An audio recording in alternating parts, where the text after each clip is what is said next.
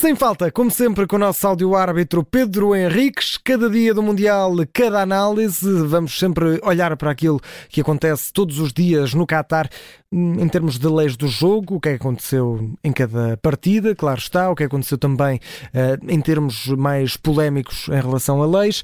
E Pedro Henriques, boa noite. Hoje nem Boa de propósito, não é? No, há dois dias estivemos aqui a falar, a fazer um guia, no fundo, Exato. para os jogos eliminar. E ao eh, terceiro dia, à quinta eliminatória dos Jogos Eliminar, temos aqui este prolongamento e penaltis do Japão-Croácia. Ora, explica-nos lá tudo o que aconteceu, tintim por tintim.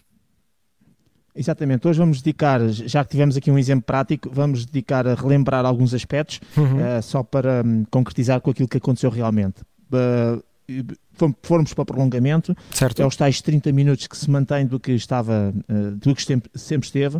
Aqui a questão é, e eu reforço isso, porque na transmissão em direto da televisão, eh, portanto, quem está a comentar eh, ainda não se atualizou nesse aspecto e continua a dar informações erradas, que é o intervalo.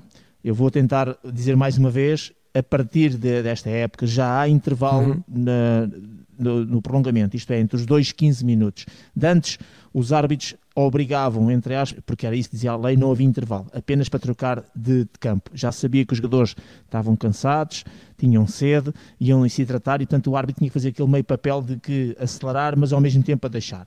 Portanto, isso saiu dessa circunstância e passou a haver um minuto de intervalo. É lógico que já sabemos que é mais do que um minuto, uh, os treinadores aproveitam para dar algumas indicações, os jogadores aproveitam para se refrescar, mas, portanto, era bom quem está a fazer o comentário que ficasse com esta ideia que há intervalo e, portanto, não há obrigatoriedade do árbitro. Portanto, o árbitro não está a fazer nenhum frete, não está à espera, não está a fingir, não. Há mesmo um intervalo. Pronto, este é o primeiro aspecto. Segundo aspecto, hoje concretizou-se aquilo que já tínhamos falado das substituições. Uhum. Curiosamente, uhum. o Japão Uh, fez a sua sexta substituição ao minuto 106 certo. e curiosamente a Croácia, que só tinha feito quatro substituições, fez a quinta e a sexta ao minuto 106. Isto para dizer o quê? Que uh, as equipas têm direito à, à tal sexta substituição, mas se não fizeram as cinco, foi o caso da, da Croácia, podem fazer, mesmo só, imaginemos que há uma equipa, que isto dificilmente vai acontecer, uma seleção que chegava ao prolongamento com zero substituição feita. Pode fazer as seis substituições no prolongamento. Portanto, isto só para levarmos ao limite, é, muito, certo, é certo. quase impossível isso acontecer. Mas, de qualquer maneira,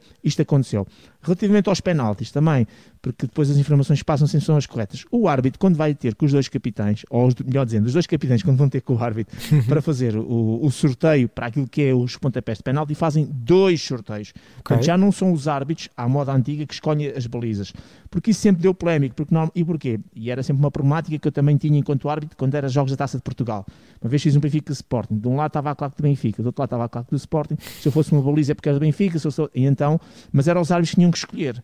E aquilo que nós já fazíamos como expediente e que passou a ser lei é fazer um sorteio. Portanto, o árbitro agarra na moeda e diz assim: uh, faz conta que a moeda é amarela de um lado e azul do outro. Diz: sair o lado amarelo, vamos para aquela baliza. Sair o lado azul, vamos para aquela. E, portanto, esse sorteio determina a baliza para onde se vai. E depois a seguir faz um novo sorteio, aqui sim, a dar a escolher o lado da moeda aos capitães e o capitão que ganhar o sorteio, portanto, é, é, é o primeiro a, bater, não é? Não, não, não. Tem a prioridade de escolher, ah, de escolher se, quer, quer ser... ser... ou não. Exatamente. Já houve um tempo em que a regra era exatamente como estás a dizer. Quem ganhava o sorteio era obrigado a, a bater em primeiro lugar. Agora não, e faz sentido. Se eu ganho o sorteio como capitão, claro. eu tenho uma estratégia. Normalmente, a maior parte das equipas, quando ganham o sorteio, querem ser as primeiras a bater. Mas, de qualquer maneira, por uma questão lógica, eu bato, tenho sempre uma hipótese, se falhar, do meu guarda-redes ainda defender a seguir. Portanto, e se eu bater, eu estou sempre na frente. Portanto, eu, se eu for batendo, eu estou sempre a ganhar um zero, faz um, dois, um, ou seja, psicologicamente, se eu for acertando, eu estou sempre a ganhar claro. e nunca vou atrás do prejuízo. E há aqui uma atitude quase mental e psicológica das equipas, neste caso seleções, mas das equipas que querem em primeiro lugar. E, portanto, esse segundo sorteio é para escolher a ordem. Uh, o Japão foi o primeiro a bater, deduzo, não tenho a certeza, obviamente terá sido o Japão a ganhar. Finalmente, mais dois aspectos que são interessantes. Todos os jogadores que, tenham, que tinham cartões amarelos neste jogo, Uh, limpam os cartões, não é limpar os cartões para aquilo que é o acumular. Imaginemos que um jogador levou hoje o segundo cartão amarelo. Aliás, aconteceu, não com o Japão não, com a Coreia, que aconteceu que houve um jogador que se a Coreia passasse não podia jogar a seguir. Mas vamos agarrar nesse exemplo. O jogador, este jogador da Coreia, se a Coreia passasse, não passou e não passou por muitos, não iria jogar a seguir. Mas imaginemos que eles iam para pontapés de penalti. Esse jogador entrava nos pontapés de penalti como se não tivesse cartão amarelo. Mas apenas Ou na seja, parte dos penaltis, não é? Só na parte dos penaltis. Ok, já tínhamos falado sobre isso. Isto é para proteger sobretudo uhum. os guarda-redes que podem cometer infrações e as infrações nos pontapés de penalti para os guarda-redes. A primeira avisa-se, a segunda tem que se mostrar cartão amarelo. E ele vai defender 5 pontos de penalti, num plano teórico, e pode ter duas situações que se adiantou para a frente, etc. E, pronto, e, e isso por causa dessa, dessa ou de outra questão qualquer. Finalmente, em relação à colocação, que também é interessante, hoje em dia ah, não tenho visto as equipas ou as seleções, neste caso as equipas profissionais, a falharem nisto, mas só para dizer que uh, todos os jogadores que, que, terminam o jogo ficam dentro do terreno de jogo. Se houver uma equipa que tiver 11 e a outra, porventura, tiver 10, também já tínhamos explicado, a equipa que tem 11 tem que retirar um jogador, tem que ir para o banco. Portanto, tem que estar sempre o mesmo número de jogadores em campo, 10 contra 10, 11 contra 11, 9 contra 9. Se houver alguém que for expulso dentro dos penaltis, a outra equipa esse é expulso e será castigado claro. expulsão. Ou a outra equipa tem que retirar um jogador, tem que estar sempre em número igual de jogadores, incluindo os guarda-redes.